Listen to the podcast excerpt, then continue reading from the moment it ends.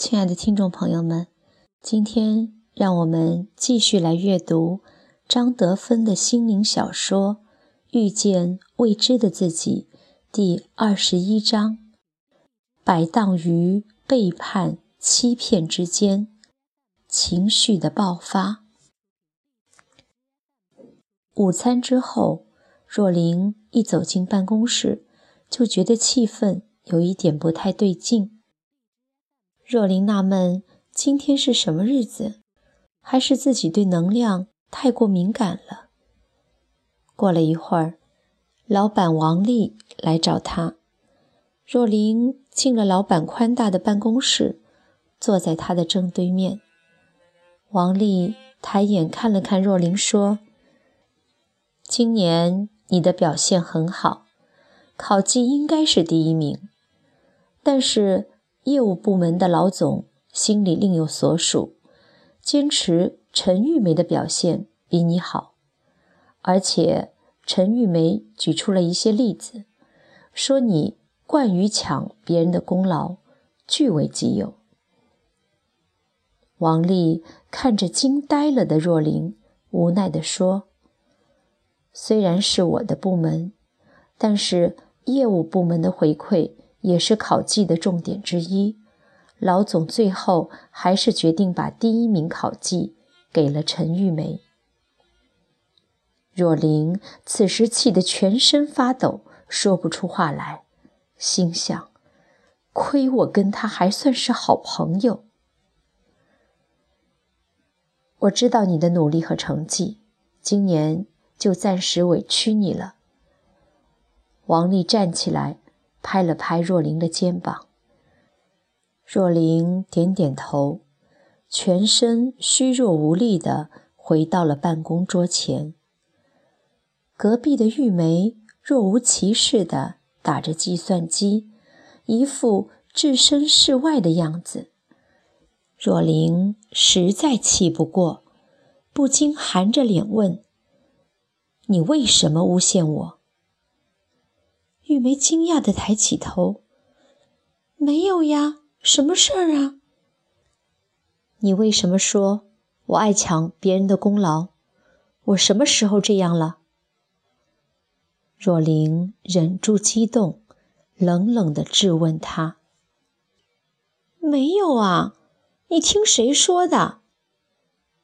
玉梅一脸的无辜：“哼，别装蒜了。”若琳心里恨恨的，再也忍受不住了，收了包包就往外走，心想：这份工作不要也罢，人心实在太可怕，也太可悲了。走在车水马龙的台北街头，顶着冬日的太阳，若琳真的不习惯周间的日子里。还是大白天的，就走在路上无所事事，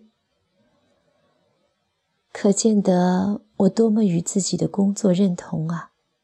若琳觉察到，真的，工作是若琳生命中如此重大的一部分，如今遭受这样的打击，对她来说真是痛苦。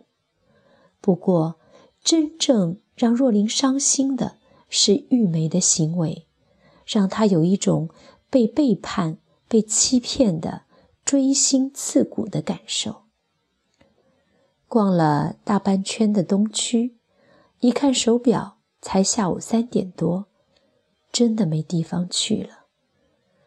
回家吧，若琳突然很想好好的休息一下。到了家里的巷子口，若琳突然有个直觉，停下了脚步，探头一看，结果看到了他从未料想过的一幕：志明和一名长发女子刚出家的大门，朝若琳的方向走来。若琳一惊，赶紧退到隔壁的巷子里去。若琳观察着他们的举动，直觉告诉他，志明和女子有说有笑的样子，关系绝不单纯。若琳已经震惊到不知如何反应，希望，希望他们只是普通朋友。他宽慰着自己，魂不守舍的踏进了大楼的大门。管理员伯伯看到他，有点惊讶地问：“若琳啊，今天怎么回来的这么早啊？”若琳忍不住问：“他常常带那个女的来这里吗？”管理员伯伯假装没听到。半半晌，他回过头来，用怜悯的眼光看着若琳，点点头。若琳的心碎了。他简直已经无力再说一句话，勉强撑着身体回到家中。他刻意到主卧、客卧、书房转一转，看看有没有什么蛛丝马迹，可是看不出个所以然来。哼，真是惯犯了，手脚干净利落。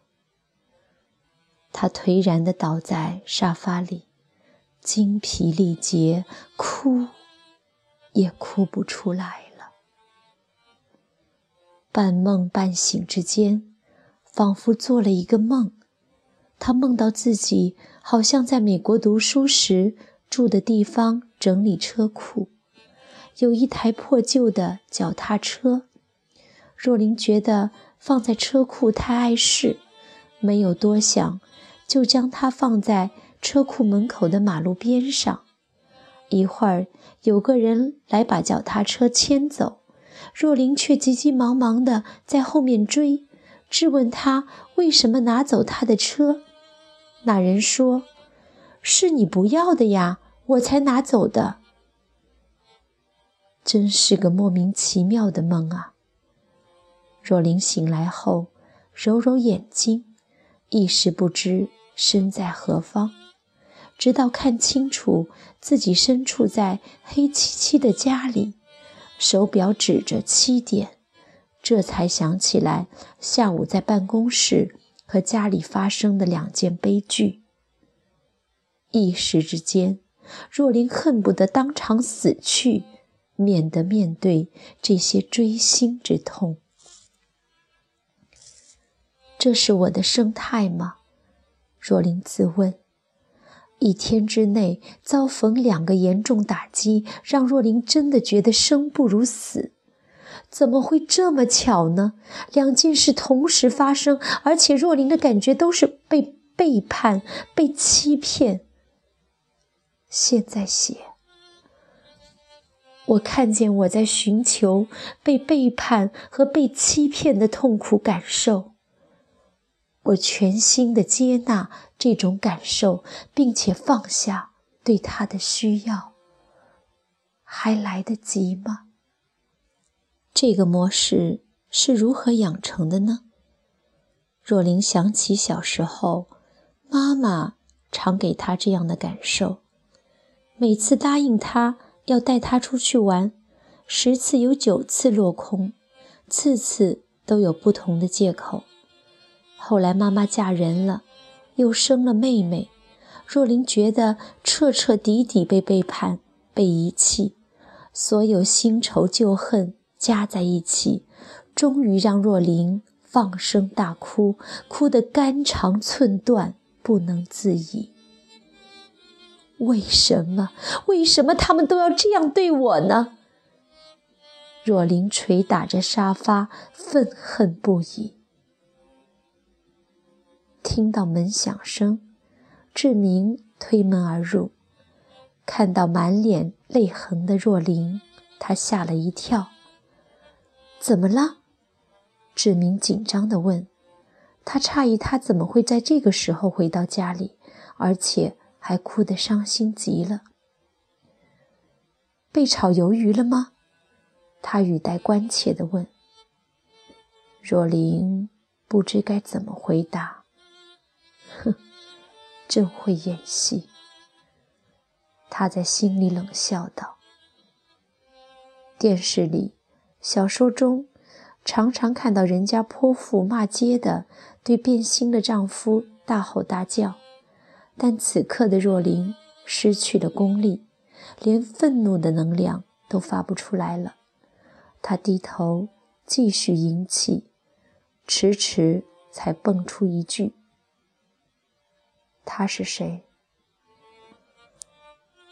志明呆了好半天。不说话，他的模式一向是避免冲突的，在这个节骨眼上，更是不知如何应对，只是讪讪地说：“我的同事。”若琳瞪着他的眼睛，夫妻相对无言。志明回避着若琳的目光，想要解释什么，但被若琳。犀利的目光打碎了说谎的必要。又过了好一会儿，若琳鼓起勇气问：“你想要怎么样？”时间冻结住了。往常为了些鸡毛蒜皮的小事儿，他们可以大动肝火，若琳一言不合就离家出走，而现在。在这个大是大非的问题上，却显得格外的平静。志明欲言又止了好几次，仿佛在经历激烈的内在冲突。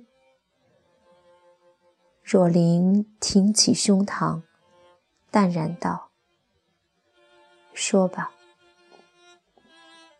志明终于拿出了最大的勇气，挤出来一句话。我想离婚。若琳最后一线的希望，像高空中的风筝一样断了线，在无垠的天空中飘向远方，消失在云海之中。